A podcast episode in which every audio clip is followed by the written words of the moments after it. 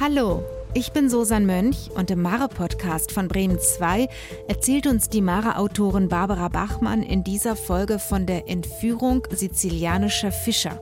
Männer, die von Sizilien aus in Richtung libysche Küste aufbrechen, um die rote Garnele zu fangen, in internationalen Gewässern, in denen sie fischen dürfen, dort aber trotzdem von der libyschen Küstenwache entführt werden. So wie die Mannschaft des Schiffes Antarktide im September letzten Jahres. Sie waren doch gerade am Fischen der roten Garnele und sehen, wie Boote der libyschen Küstenwache auf sie zukommen. Und bald darauf fielen auch schon die ersten Schüsse aus Maschinengewehren.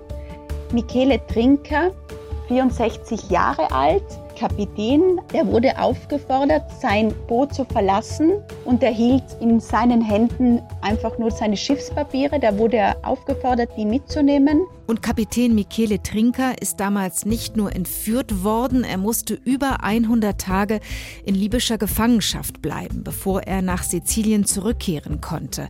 Eine Zeit, in der er vor allem von den tunesischen Fischern seines Bootes, die auch im Gefängnis in Benghazi festsaßen, viel Unterstützung bekommen hat. Im Fall von Michele Trinker war das lebensrettend, muss man sagen, weil er ja ähm, so schwer erkrankt ist und so schwach war. Und wenn er da nicht seine tunesischen Kollegen gehabt hätte, die ihm übersetzt haben und die ihm letztlich auch Infusion organisiert haben, dann wäre er vielleicht gestorben. Barbara Bachmann hat für ihre Recherche für Mare, die Zeitschrift der Meere, aber nicht nur mit Michele Trinker gesprochen, sondern auch mit anderen sizilianischen Fischern und Kapitänen, die in genau diesem Fanggebiet vor Libyen entführt worden sind. Er war völlig aufgelöst, er zitterte, Tage später noch rauchte eine Zigarette nach der anderen und sagte mir dann, der Seemann in ihm sei tot, es lebe nur noch der Privatmensch. Also er hat mit überhaupt mit der Fischerei abgeschlossen. Das war für ihn so ein schlimmes Erlebnis. Warum gibt es diese Entführungen? Welche Interessen stehen dahinter und warum steht Italien dem Ganzen so ohnmächtig gegenüber? Darüber spreche ich mit Barbara Bachmann in dieser Folge vom Mare Podcast von Bremen 2.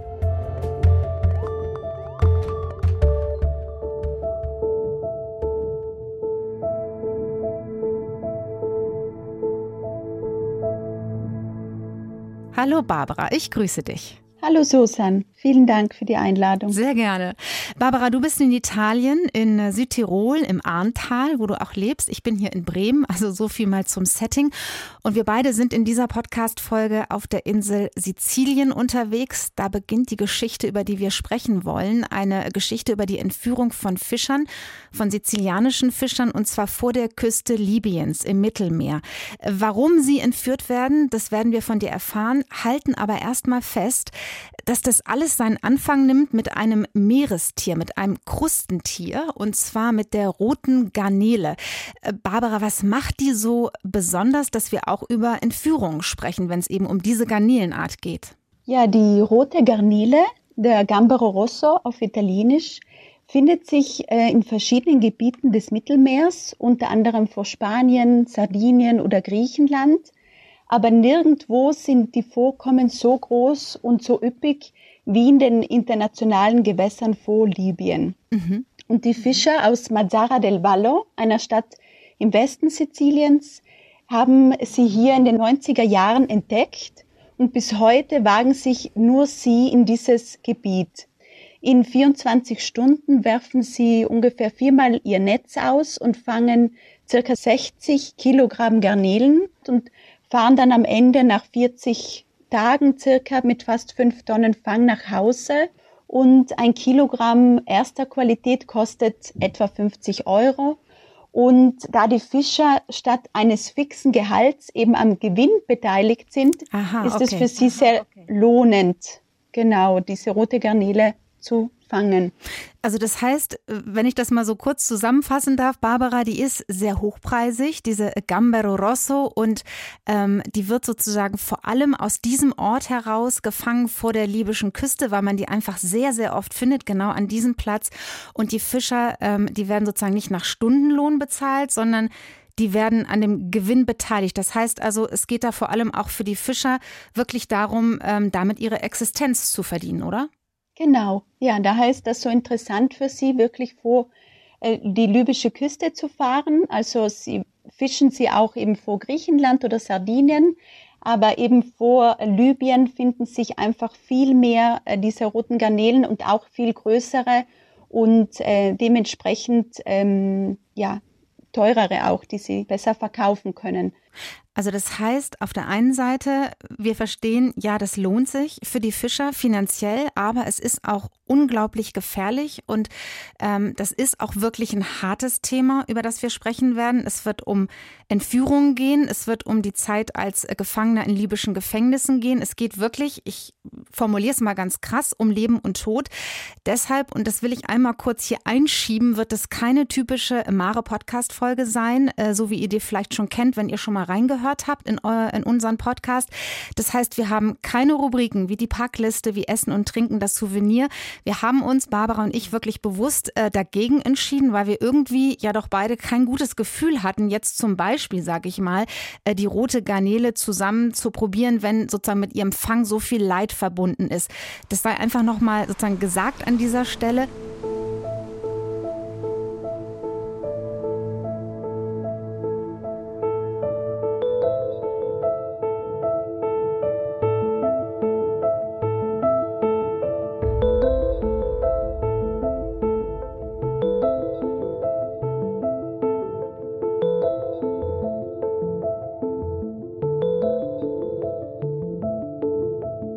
Jetzt machen sich ja, Barbara, nur wenige Kapitäne, ganz wenige Fischer ähm, auf in dieses Gebiet. Ähm, und vorher würde ich ganz gerne noch mal einen Schritt zurückgehen und auf den Ort schauen, von dem aus Sie aufbrechen. Mazzaro del Vallo er liegt an der Südwestspitze von Sizilien. Wie sieht's da aus und wer genau lebt da? Ja, es ist eine kleine, sehr nette Stadt am Mittelmeer, 50.000 Einwohner. Und mit seinen engen Gassen erinnert der Ort an eine arabische Stadt, muss man sagen. Die Altstadt wird auch Kasper genannt.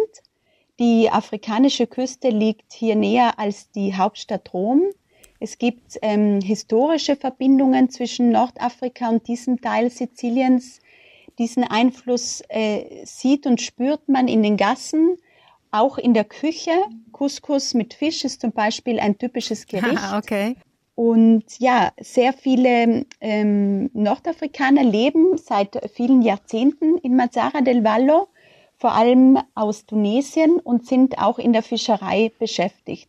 Also das heißt, die Besatzung eines Bootes ähm, ist auch international aufgestellt. Ja, sehr. Also meist besteht sie so zur Hälfte aus Italienern und zur Hälfte eben aus Tunesien allen voran, aber auch ähm, unter den Entführten, wir werden später noch darauf zu sprechen kommen, waren zum Beispiel auch in Indonesier und zwei Senegalesen. Jetzt hast du ja auch für deine Recherche fürs Mare-Magazin wirklich ähm, viel Zeit verbracht in dieser Stadt. Kannst du uns sagen, damit wir so einen Eindruck bekommen, ja, wie, wie leben dort die Fischer, wie leben dort die Kapitäne, die dann später aufbrechen, um die rote Garnele zu fangen? Ja, das ist recht unterschiedlich. Die ähm, einfacheren Fischer, das sind auch meist jene aus äh, Tunesien, Indonesien, Senegal, die leben hauptsächlich in der Altstadt. Und ich habe mehrere Häuser besuchen dürfen. Und meist sind das sehr einfache Unterkünfte mit großer Dachterrasse, flacher, wo sich auch sehr viel abspielt. Und die Kapitäne hingegen oder die Schiffsbesitzer, die leben manchmal etwas außerhalb, auch an der Küste, am Strand. Ähm, zum Beispiel äh, Michele Trinker, von dem ich später noch erzählen würde, der lebt unweit eines recht hübschen Strandes mhm. in einer, einem ganz schönen Haus eigentlich, recht prunkvoll barock eingerichtet. Da ist schon ein Unterschied zu bemerken. Wenn jetzt diese internationale ähm, Besatzung an Bord geht, ähm, so wie zum Beispiel im September letzten Jahres, äh, da ist es die Antarktide ja gewesen, die aufgebrochen ist und auch das Boot Medinea eben zum Garnelenfang in Richtung äh, libysche Küste. Zu dem Schicksal dieser beiden Schiffe hast du ja recherchiert. Was ist mit diesen Schiffen, mit den Menschen auf diesen Schiffen passiert? Ja, das war am 1. September 2020 gegen 20 Uhr sind äh, die Fischer dieser Boote, also es waren nicht nur diese beiden Boote, sondern noch weitere sechs, waren eben vor der libyschen Küste, circa 35 Seemeilen vor Benghazi. Und ähm, ja, sie waren doch gerade am Fischen der roten Garnele und sehen, wie Boote der libyschen Küstenwache auf sie zukommen. Und bald darauf, so haben es mir die Fischer erzählt, fielen auch schon die ersten Schüsse aus Maschinengewehren. Michele Trinker, 64 Jahre alt, Kapitän auf dem Fischerboot Antarktide und seit 45 Jahren Seemann, also ein sehr erfahrener Seemann, der auch schon sehr viel erlebt hat. Der wurde aufgefordert, sein Boot zu verlassen und hat das auch gemacht und hat sich in ein Schlauchboot gesetzt und da saß er erstmal finsteren Gesichtern gegenüber, hat kein Wort verstanden, was die Männer ähm, gesprochen haben und er hielt in seinen Händen einfach nur seine Schiffspapiere. Da wurde er aufgefordert, die mitzunehmen. Und zu dem Zeitpunkt war er seit zwei Wochen unterwegs und circa 480 Seemeilen vom Heimathafen Mazzara del Vallo entfernt mit seiner sechsköpfigen Besatzung. Und ja, er wurde dann zusammen mit weiteren 17 Fischern, also insgesamt 18, acht Italiener, zwei Senegalesen, zwei Indonesier und sechs Tunesier und zwei Fischerbooten entführt. Ich muss jetzt ganz ehrlich, Barbara, wirklich erstmal einmal durchatmen. Für mich klingt das, ja, wenn ich dir so zuhöre, irgendwie doch sehr surreal. Kannst du das verstehen? Ja, natürlich. Also man muss wissen, warum das passiert. Normalerweise ist es so, dass zwölf Seemeilen ab einer Küste zum jeweiligen Land gehören, aber im Jahr 2005 hat das ehemalige libysche Staatsoberhaupt Muammar al-Gaddafi ganze 72 Seemeilen ab der Küste zu libyschem Gebiet erklärt. Das wurde zwar nie international anerkannt, aber seither pochen oder auch schon vorher, aber pochen die äh, Libyer darauf, dass sich die Italiener eben nicht in internationalen Gewässern befinden, wenn sie die rote Garnele fischen, sondern eben bereits auf libyschem Staatsgebiet und das ohne Autorisierung. Also das ist äh, wirklich komplex, um es nochmal einzuordnen und richtig zu verstehen. Ähm, Libyen hat einen Anspruch oder sagt, wir haben einen Anspruch auf dieses im Grunde internationale Gewässer, in dem sizilianische Fischer im Prinzip fangen dürften, ohne in irgendwelche Schwierigkeiten zu geraten. Und trotzdem kommt sozusagen die libysche Küstenwache oder wir werden später nochmal drüber sprechen, wer auch immer diese Fischer, diese Kapitäne entführt und nimmt sie mit.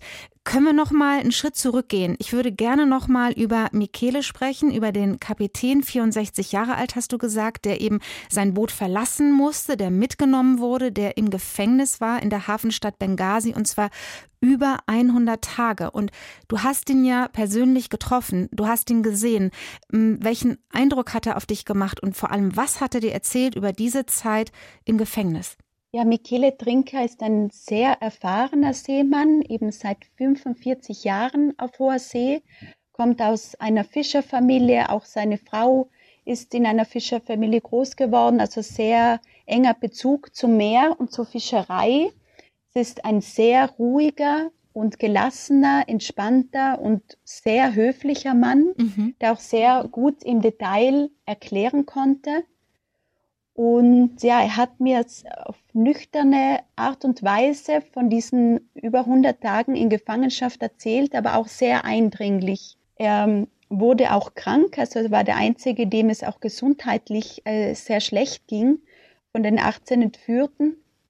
Er hat ähm, ja 23 Tage lang nichts essen können. Er hatte eine Milch zum Trinken bekommen und die hat er nicht vertragen. Vermutlich war sie abgelaufen, er weiß es nicht genau. Jedenfalls hat er ähm, Durchfall bekommen, ihm wurde übel, er wurde dann schwindlig und es ging ihm wirklich sehr schlecht. Er konnte eben über 20 Tage nichts essen und hat auch ähm, über 10 Kilo, 12 Kilo, glaube ich, abgenommen in der Zeit. Also unglaublich, was er da wirklich durchmachen musste, wenn man dir da so zuhört. Und er hat dir ja unter anderem auch das hier erzählt. E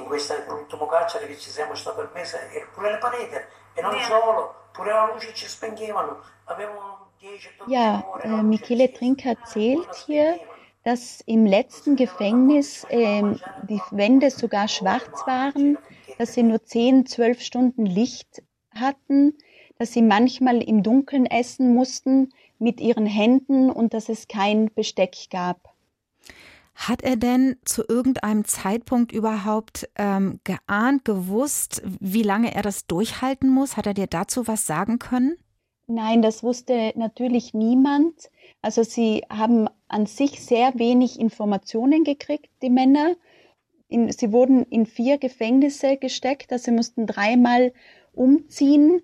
Es, ihnen wurde nie gesagt, was am nächsten Tag passiert zu Beginn ähm, der Haft wurde ihnen, äh, wurden ihnen die Kopfhaare gesch geschoren. Sie äh, haben eigentlich, äh, trugen immer dieselbe Kleidung, mit der sie ihr Boot verlassen haben. Im Fall von Michele Trinker war es eine kurze Hose, ein ähm, T-Shirt. Also es wurde dann auch recht kalt im Laufe der Wochen. Sie wurden ja vom 1. September an entführt und langsam ja Oktober, November war es dann wirklich auch sehr kalt nachts. Sie wussten überhaupt nichts, weder ob sie äh, und wann sie mit ihrer Familie einmal äh, telefonieren dürfen, mit äh, einem Vertreter der Botschaft. Ähm, ja, sie waren völlig ahnungslos und für Michele Trinker war es besonders schwierig, weil er einer der Ältesten ist und weil er auch Kapitän ist und dem nach auch eine gewisse Verantwortung trägt. Und er hat mir erzählt, dass er versucht hat, tagsüber die Männer zu animieren und nachts aber leise geweint hat für sich. Und hattest du das Gefühl, ich meine, wir wissen, er ist an irgendeinem Zeitpunkt freigekommen. Du hast ihn ja in seinem äh, Zuhause sozusagen in Mazara getroffen. Hattest du das Gefühl, ähm, während er dir das erzählt hat, ähm, dass das was gemacht hat mit ihm? Ja, mit Sicherheit. Ähm, Michele Trinker ist aber, wie gesagt, ein sehr erfahrener Seemann und der wurde schon einmal entführt in den 80er Jahren. Er hat auch davon erzählt, er wurde auch oft ähm, aufgehalten, eben von der Küstenwache, von der libyschen, er hat oft Strafen bezahlt. Aber so ähm, wie diese letzte Gefangenschaft im, äh, ab von September bis Dezember 2020, so etwas hat er vorher nie erlebt. Und das hat ihn schon geprägt, so sehr, dass er nie mehr in diese internationalen Gewässer fahren möchte.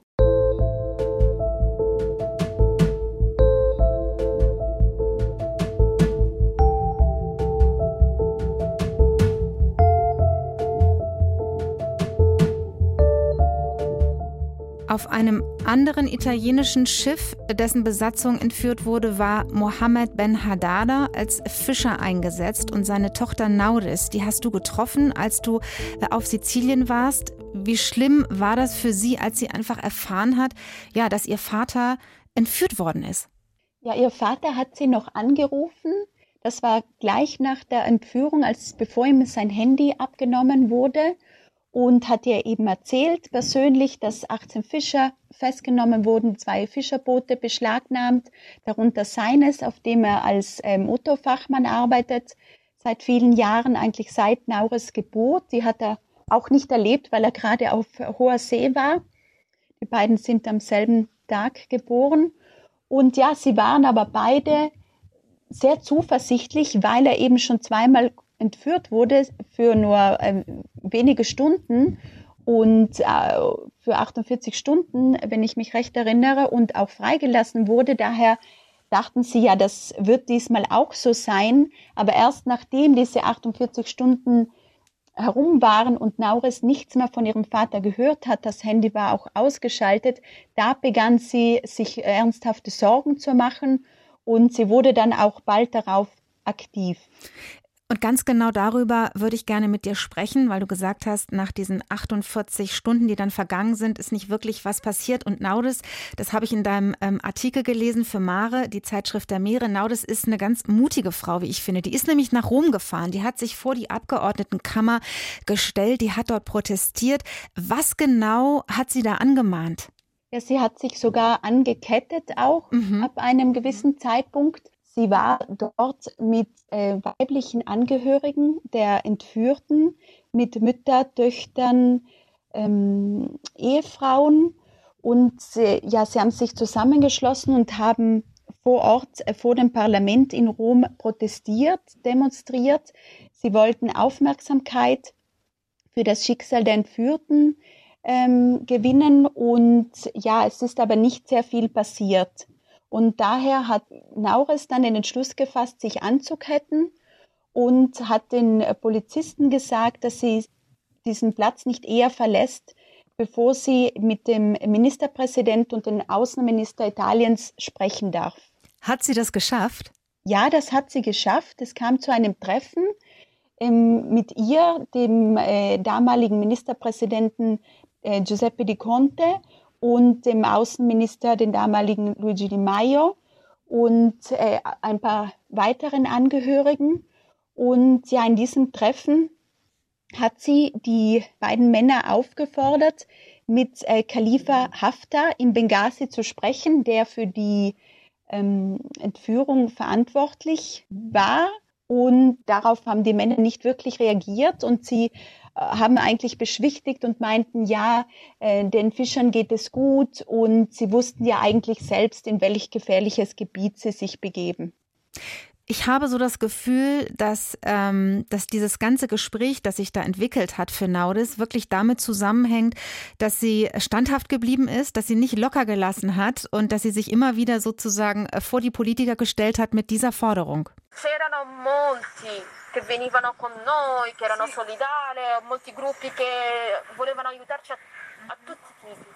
a gente che veniva a protestare per loro faccende, per i loro motivi, e alla fine diventano a protestare per noi pure. E abbiamo continuato, continuato fino alla fine. Da hören wir schon raus, ne? wie sie am Ende sagt, äh, Fina Alfina, glaube ich, sag uns nochmal, was genau sie erzählt hat. Ja, sie sagt da, es gab viele, die uns unterstützt haben, viele Gruppen, die uns auf alle mögliche Art und Weise helfen wollten, die Menschen, die für ihre Gründe protestierten, eben vor dem Parlament die taten das schließlich auch für unsere und wir machten weiter und weiter bis zum Ende. Kannst du dir das erklären, Barbara, woher dieses große Engagement von Nauris kommt? Ja, Nauris hatte natürlich wahnsinnige Angst um ihren Vater. Sie ist die älteste von drei Töchtern und hat deshalb sehr viel Verantwortung gespürt, äh, aktiv zu werden. Und äh, ja, sie war vor Ort in, vor dem Parlament in Rom, hat versucht, Aufmerksamkeit ähm, auf diesen Fall zu lenken, auf die Geschichte der Entführten und auch ihres Vaters, äh, Mohammed bin Haddada, der aus äh, Tunesien nach ähm, Mazara del Vallo kam, ein paar Jahre vor ihrer Geburt. Und sie selbst ist wie ihre Schwestern in Italien geboren und äh, ist hier ja, zu Hause, hat aber in diesem Moment gemerkt, dass sie ähm, ja und ihr Vater vielleicht noch weniger Unterstützung erhält von Italien als die italienischen Fischer. Mhm. Sie hat sich dann auch an die tunesische Botschaft gewandt, weil die Angehörigen wochenlang versucht haben, mit den Entführten zu telefonieren und da die äh, Antwort gekriegt haben, dass äh, nur die italienische Botschaft für äh, die Telefonate mit den italienischen Entführten sich darum kümmert und die tunesische eben selbst schauen muss und wie sie das hinkriegt. Und bei der tunesischen Botschaft hat sie dann gehört, dass das nicht deren Angelegenheit wäre, weil ihr Vater ja für ein italienisches Boot unterwegs war.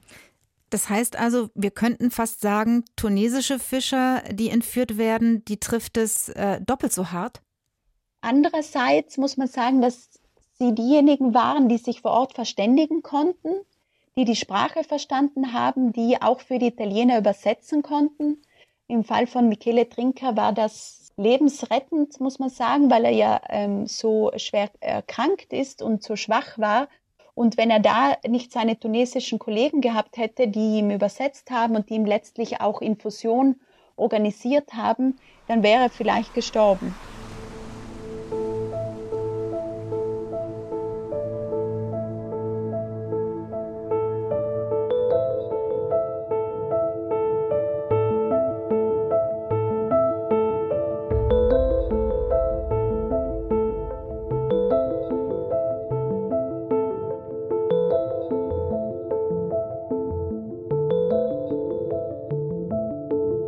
Lass uns gerne nochmal über den wichtigen Punkt sprechen, wer auf libyscher Seite entführt hat. Was wir verstanden haben oder was du uns gesagt hast, ist, dass ähm, sozusagen schon Gaddafi damals gesagt hat, ähm, ich setze dieses zwölf Seemeilen-Gebot aus. Ich erhebe Anspruch auf sehr viel mehr Seemeilen ab der libyschen Küste. Ähm, Anspruch erhebt auf ein wirklich internationales Gewässer. Aber wer genau hat die Fischer, die Kapitäne jetzt entführt in 2021? Ja, das waren libysche Milizen eigentlich, die zu Khalifa Haftar gehören, im Benghazi, also im Osten des Landes.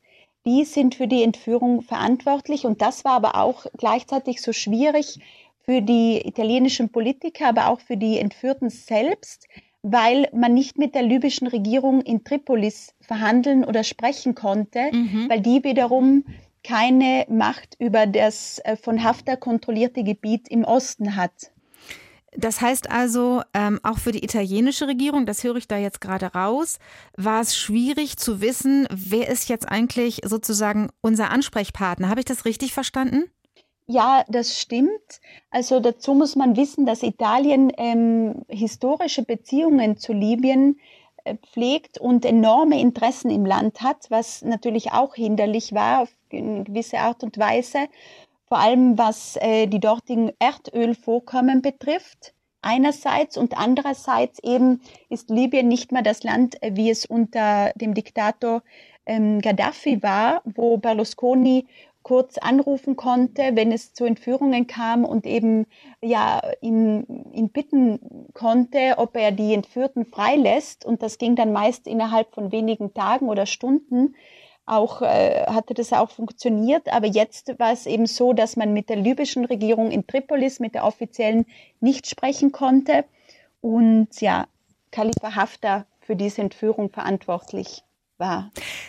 Ich möchte da aber nicht locker lassen, weil ich trotzdem das Gefühl habe, da schwebt so eine wirklich ganz große und offene Frage noch im Raum, ähm, die ich mir schon stelle. Also warum greift Italien nicht trotzdem ein, selbst wenn man davon ausgeht, dass es wirklich schwierig ist, ähm, in, in Libyen den richtigen, ich sage jetzt mal in Anführungsstrichen, Ansprechpartner zu finden? Das kann doch irgendwie nicht sein. Ja, das dachte Nauris auch und die Angehörigen mhm. und deshalb auch hier Protest. Aber das war ja nicht die erste Entführung. Also in den vergangenen 40 Jahren zählte Mazzara del Vallo mehr als 300 gefangen genommene Fischer, 150 beschlagnahmte Fischerboote, 28 Verletzte und drei Tote. Und Experten der Beobachtungsstelle für Fischerei im Mittelmeer, die schätzen den finanziellen Schaden auf rund 100 Millionen Euro.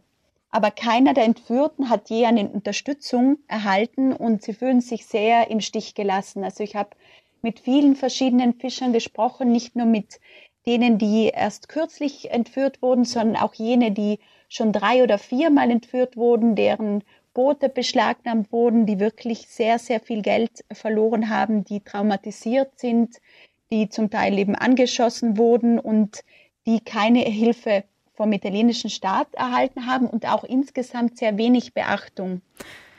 Okay, ich muss gerade einmal durchatmen, weil ich das wirklich, muss ich sagen, heftig finde, wenn ich mir vorstelle, ähm, dass du sagst, es sind, in den letzten Jahren fast 300 Fischer und Kapitäne entführt worden. Und im Prinzip habe ich jetzt so das Gefühl, das ist wie so ein wiederkehrender Zyklus. Das wiederholt sich. Also die Fischer fahren raus, um die Garnele zu fangen. Sie werden entführt. Sie wissen nicht, wann sie freikommen. Irgendwann kommen sie frei, kehren zurück und fahren sozusagen wieder raus aufs große Meer. Ähm, du hast ja unter anderem, Barbara, auch ein Journalisten dort getroffen in Mazara, der sich schon ja seit vielen, vielen Jahren genau mit dieser Thematik beschäftigt. Ähm, wie kritisch steht er dazu?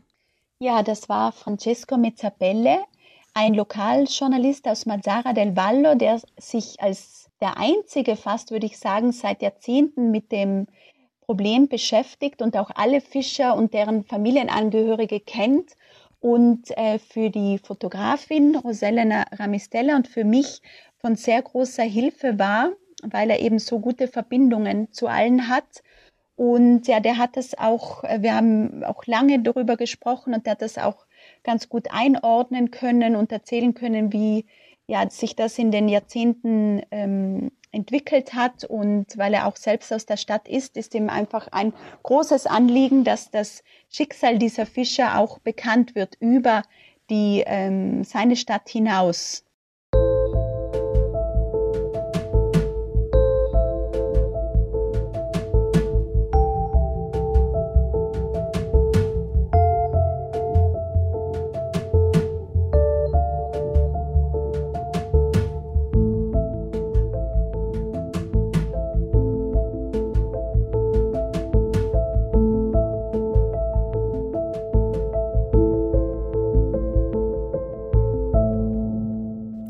Gebe dir ein Stichwort, das du vorhin schon mal ähm, hast fallen lassen, aber ich finde, das ist wirklich auch in diesem Zusammenhang nochmal wichtig. Ähm, das Stichwort Erdölinteressen. Was kannst du uns dazu sagen? Weil die stehen ja wirklich auch bei diesen ganzen Verhandlungen um Freilassung immer, immer wieder im Vordergrund. Ja, das ist das primäre Interesse, das Italien in Libyen hat, eben was die Erdölvorkommen betrifft. Italien bezieht sein äh, fast ausschließlich gesamtes Erdöl aus Libyen und hatte verschiedene Abkommen früher mit äh, Gaddafi und es gibt äh, auch einige große italienische Firmen, die vor Ort tätig sind, die auch öffentliche Aufträge gekriegt haben und es ist ja die Interessen sind im Milliardenbereich und sind ganz andere Summen, die wie die Fische, die äh, wie die ja der Ertrag der Fischer. Also es steht in keinem Verhältnis. Das als Hintergrund, warum Italien da vielleicht nicht wirklich reagiert. Okay, um diese Zurückhaltung besser zu verstehen, sozusagen auf dieser Seite. Genau, ja. Jetzt kam es ja doch zur Freilassung, Gott sei Dank, zur Freilassung sowohl des Fischers, also Mohammed Ben Haddada, als auch des Kapitäns Michele Trinka ähm, nach über 100 Tagen. Die Verhandlungen, das ist sicherlich geheim gelaufen, kann ich mir vorstellen. Und die gab es ja auch nicht zum ersten Mal. Aber vielleicht kannst du uns sagen, ist da doch irgendwie was durchgesichert? Weil ich mir doch die Frage stelle, wie kam es dazu, dass sie plötzlich wieder nach Hause fahren durften? Ja, kurz äh, muss ich kurz ausholen, dass die Männer wurden ja am 1. September 2020 entführt.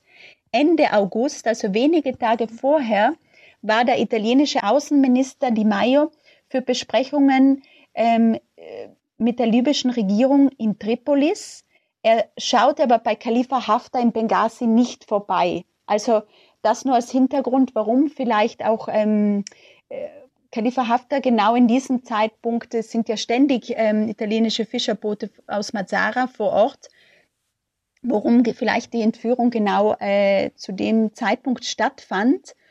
Und die Männer wurden dann am äh, 17. Dezember letztlich freigelassen. Und am 16. Dezember war der äh, Ministerpräsident und der Außenminister bei Khalifa Haftar zu Besuch. Also da gibt es auch Videos, wie sie empfangen werden mit rotem Teppich. Und was da genau besprochen wurde, äh, weiß man nicht, aber sie waren letztlich doch vor Ort. Also die Bitte Nauris, äh, der Bitte sind sie dann doch nachgekommen. Also der Empfang mit dem roten Teppich, das äh, hat gerade irgendwie so einen ganz faden Beigeschmack, oder? Findest du nicht? Sehr, ja. Ähm, und diese ganze Freilassung und ich glaube auch das Wiedersehen zwischen Naudis und ihrem Vater hat ja vor allem auch ähm, eine Fotografin begleitet, die dir auch viel geholfen hat bei deiner Recherche auf Sizilien. Ähm, was kannst du uns dazu sagen? Also wie war das, als die beiden sich dann endlich wiedersehen konnten? Ja, Roselena Ramistella, Fotografin, äh, die in Palermo äh, lebt, die hat die Geschichte monatelang begleitet, also die Angehörigen auch während äh, der Entführung. Und sie war auch vor Ort, als die Männer ähm, wieder in den Heimathafen fuhren am 20. Dezember ähm, gegen 10 Uhr morgens. Sie äh, hat das auch gefilmt, die ersten ähm, Treffen mit den Angehörigen oder Mohammed Ben Haddada, wie er zu Hause saß und der Familie zum ersten Mal erzählt hat, was er erlebt hat, ähm, wie er eben Schreie von äh, Gefolterten gehört hat, nachts ohne Gesichter zu sehen und ja, das hat sie aufgenommen und die Videos hat sie mir auch zur Verfügung gestellt. Das war für mich natürlich sehr hilfreich, weil ich nur rekonstruieren konnte und nicht äh, mehr dabei sein konnte. Also es war ihre Idee sozusagen, ihre Recherche und sie kam darauf, weil sie ähm, eigentlich wollte sie eine Geschichte über die Fischer machen aus Mazara, die äh, Tausenden von Menschen das Leben gerettet haben im Mittelmeer, die eben äh, vor der libyschen Küste auf ähm, Schlauchbooten unterwegs waren mit Schleppern, die äh, kurz vorm Ertrinken waren, mhm. Die sie nach Italien gebracht haben. Das war so ihr eigentlicher ähm, Grund, ähm, mit den Männern Kontakt aufzunehmen. Und dann hat sie aber herausgefunden, dass die Männer selbst ein Schicksal, eine Geschichte zu erzählen haben. Jetzt könnte man ja eigentlich ähm, davon ausgehen, dass sich in dieses Gebiet eigentlich niemand mehr traut. Und trotzdem sagst du ja, ähm, das ist ein, ein Zyklus, der immer wiederkehrt und äh, 300 Entführte und Gefangene über einen wirklich langen Zeitraum. Ist da jetzt irgendwie eine Veränderung in Sicht? Also sagen einige, wir machen uns nicht mehr auf in Richtung libysche Küste? Ja, Michele Trinker, aber auch Mohammed Ben Haddada haben für sich beide beschlossen, auch gemeinsam mit ihren Familien nie wieder in dieses Gebiet äh, zu fahren, in äh, die internationalen Gewässer vor Libyen. Es gab aber Anfang Mai, die Saison beginnt ja immer im April, Anfang Mai gab es ein Boot, das sich wieder aufgemacht hat in äh, diese Richtung. Und das war wenige Tage, bevor ich in Mazzara del Vallo angekommen bin. Und äh, dieses Fischerboot wurde angeschossen. Also es zählte ähm, über 80 Einschusslöcher. Der Kapitän wurde auch leicht verletzt.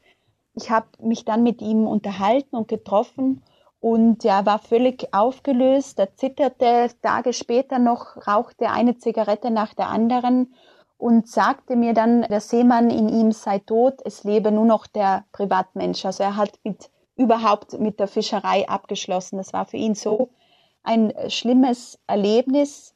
Und nach dieser Nachricht haben auch alle anderen Kapitäne und äh, Schiffseigner beschlossen, nicht mehr in das Gebiet vorerst zu fahren, weil es einfach im Moment zu gefährlich ist.